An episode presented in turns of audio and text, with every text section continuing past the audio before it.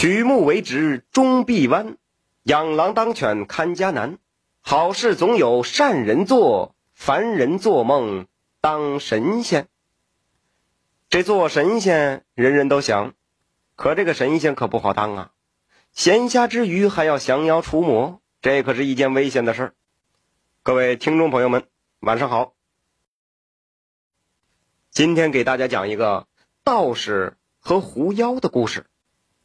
话说从前有一个道号冷机子的道士，哎呦，这道号可取得不怎么样。冷机子啊，他从小是出家，拜在终南山下一名隐士道人的门下修炼，是夏练三暑，冬练三伏，深山老林修道二十多年，终于学得一身高强的本领。能吞云吐雾，能降妖伏魔。说有一天，在这个同门师兄弟面前展现七十二变，啊，被师傅发现，逐出山门，气得他是，嗨，那是《西游记》啊，他不是，因为这师傅见他是出愧仙路，让他下山历练历练。一来呢是磨练心性，修炼道心；二来是抵挡妖魔鬼祟，为人间打造朗朗乾坤。这冷机子下山之后，严守出家人的清规戒律。他是穿着粗布麻衣，云游四方，降妖除魔，为民间除害，不收分文，只求温饱。即便是过夜，也从不借宿庙宇道观，而是选择露宿荒宅废屋之中。因为这地方他也容易碰上那个妖魔鬼怪，有时候半夜起来尿泡尿，顺便收一两个，这可能其中原因之一啊。那么说，这冷机子身怀绝技，他怎么这么为难自己呢？他是不求闻达于诸侯，但求无愧于天地良心，这才是修道人的本分。这一天呢，冷机子来到某地，见天色已晚，四处又没有房屋，只好是找了一处荒草丛生的乱坟地，挖了个草窝，躺下了。这荒山野岭。半夜时分，月光如银，冷风刺骨。这冷机子是盘腿打坐，吸取月之精华。这忽然间，他看见不远处一棵树下有一只狐狸。哎，这狐狸干嘛呢？正将虞姬死人的头骨戴在头上，不知有何企图。这冷机子不禁有些好奇，他虚眯着眼睛。就这么仔细观看，见那狐狸在乱坟之中是左右寻觅，来来回回试了不少头骨，这像是逛商场买帽子呢。戴上这个不合适，有点小啊，放下。又戴上这个，嗯，挺合适。但是一看这色儿绿色的，不行，又放下。哎呦，这狐狸试了好多都不满意，丢弃在一旁。这大概试了有十多次。这狐狸是终于选中了一块头骨，套在头上，摇头摆尾，似乎是非常满意。而后又用一些草叶子装饰在身上，垫脚走了几步，摇身一变，变成一名绝色女子。嘿，这女子是一身紫衣打扮，身材玲珑别致，举止是妩媚妖艳。她踏着小碎步。走到路边，探着脖子望着远方，这似乎是在等什么人。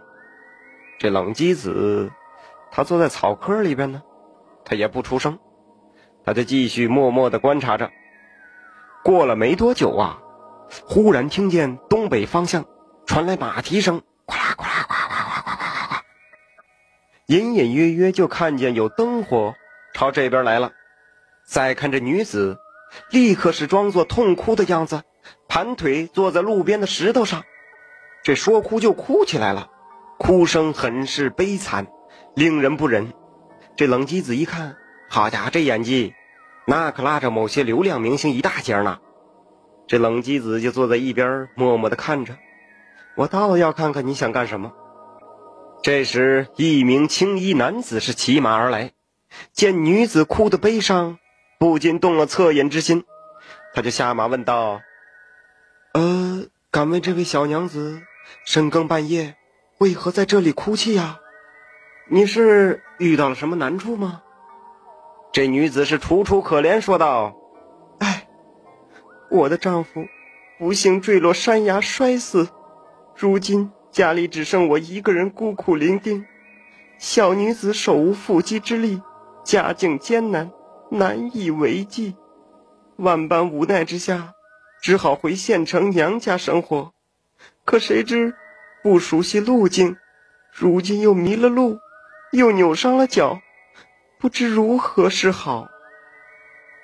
这青衣男子细细打量了一番女子，他想了一下后说道：“哎呀，你竟有如此悲惨的遭遇，哪怕是铁石心肠的人也会为之同情的。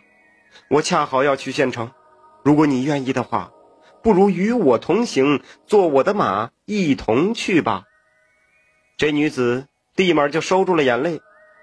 连声感激地说：“那如果能这样，我感恩戴德，永世不忘。”这男子正要扶女子上马，冷机子突然是踱步从树林中走出来，仰天大笑的向男子说道：“哈哈哈哈哈！且慢，他不是人，是狐妖所变化而成的。”男子大吃一惊，说道：“这，这怎么可能呢？”这世上哪有这么美艳的妖怪？你这道士休要血口喷人，玷污这个可怜的女人。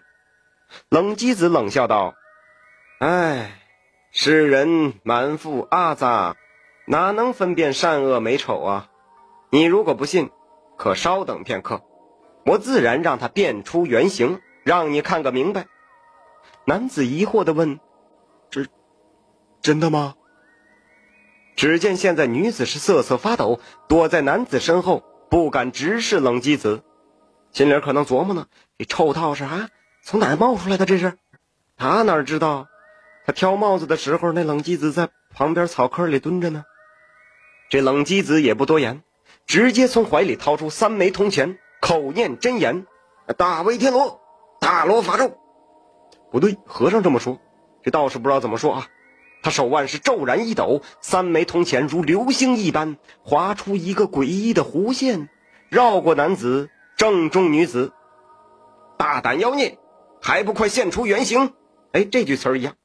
这女子是惨叫一声，当场栽倒在地，再次化为狐狸，脑门上顶着人类的头骨，嵌着三枚铜钱，身上盖满了枯骨草叶。这男子是惊骇不已，这时才相信冷机子所言不假。他赶忙扑通一声向冷机子下跪拜谢，最后带着惊讶的神色骑马而去。